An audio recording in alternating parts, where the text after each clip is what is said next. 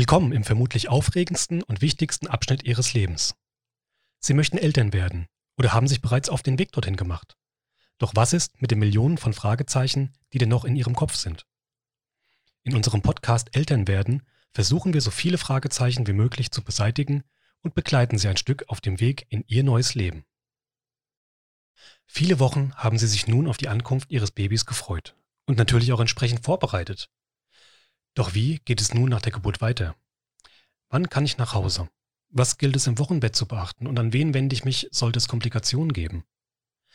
In dieser Folge gibt Ihnen unsere Assistenzärztin Melanie Limburg viele wertvolle Hinweise, wie Sie die erste Zeit nach der Geburt meistern werden.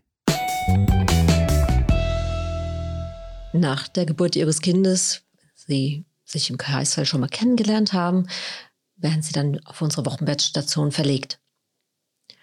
Sie haben Anrecht auf drei Tage Krankenhausaufenthalt nach der Geburt Ihres Kindes. Wir empfehlen auch, dass Sie diese drei Tage nutzen zum Kennenlernen Ihres Kindes. Wie gehe ich mit dem Kind um? Und gerade wenn Sie stillen, für das erste Stillen lernen. Wir haben auf Station auch ein Stillzimmer und die Kinderschwestern sind gerne bereit, Ihnen zu zeigen, wie mache ich das am besten mit dem Stillen.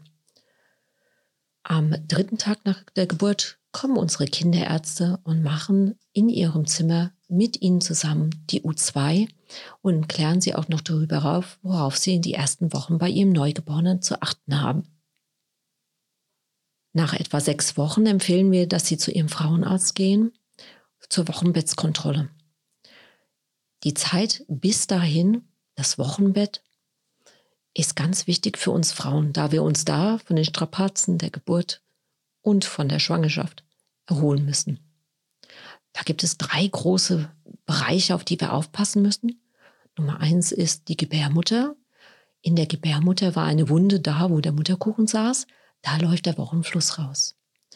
Das kann durchaus bis zu sechs Wochen dauern, bis der Wochenfluss weg ist. In dieser Zeit ist es ganz wichtig, dass der Wochenfluss ungehindert abfließen kann. Also keine Tampons benutzen, nicht in die Badewanne gehen, sondern nur duschen und auch keinen Geschlechtsverkehr haben. Sollte der Wochenfluss von jetzt auf gleich aufhören, also mit anderen Worten, Sie haben den ganzen Tag Binden gewechselt und auf einmal kommt gar nichts mehr, sagen Sie bitte zeitnah Ihrer betreuenden Hebamme oder Ihrem betreuenden Frauenarzt Bescheid. Meistens kriegt man den Wochenfluss dann wieder schnell zum Laufen, ohne Krankenhausaufenthalt und ohne dass Sie eine Infektion bekommen. Die zweite Baustelle, die wir haben, ist nun mal die Brust. Wenn wir stillen, produzieren wir ja ein Lebensmittel und sind kein Kühlschrank. Am Anfang ist es meistens so, dass die Kinder mehr Milch fordern, als die Brust herstellen kann.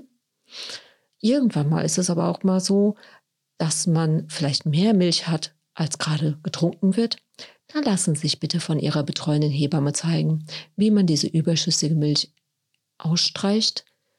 Mit Milchpumpen bitte erstmal zurückhaltend sein, dass die Brust nicht überstimuliert wird. Ja, und die dritte Baustelle, die wir im Wochenbett haben, ist unser Bindegewebe. Unser Bindegewebe musste sich ja aufdehnen, damit wir ein Kind in uns tragen können. Und bei der Geburt wird auch der Beckenboden überdehnt.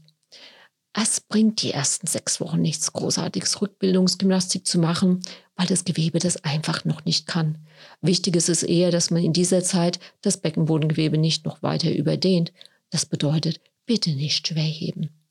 Es heißt nicht umsonst Wochenbett und nicht Wochenfitnessstudio oder Wochenparty. Das ist also die Zeit, wo Sie sich auf Ihr Kind äh, konzentrieren, auf die Familie und sich noch ein bisschen schonen. Nicht schwer heben bedeutet fünf Kilo. Fünf Kilo sind wirklich nicht viel. Sollten Sie irgendwie merken, Sie werden langsam unruhig im Wochenbett und denken sich, hm, ich müsste Wäsche waschen oder ich müsste mal hier aufräumen, dann packen Sie Kind in den Kinderwagen und gehen Sie mal spazieren und denken sich ein bisschen ab. Etwa nach sechs Wochen, wenn Sie bei Ihrem Frauenarzt waren, besprechen Sie doch bitte, ob Ihr Beckenboden schon so weit ist, dass Sie einen Rückbildungsgymnastikkurs besuchen können. Spätestens nach zehn Wochen empfehlen wir den Rückbildungsgymnastikkurs. Da bekommen Sie ganz viele Übungen gezeigt, um Ihren Beckenboden wieder zu kräftigen.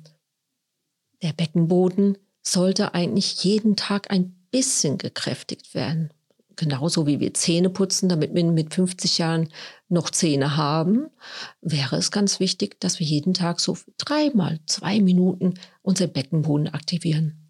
Da sind die Übungen, die Sie in dem Gymnastikkurs lernen, ganz, ganz hilfreich. Allgemein, wenn Sie Tage haben im Wochenbett, wo Sie sagen, ich fühle mich nicht gut, messen Sie bitte die Temperatur.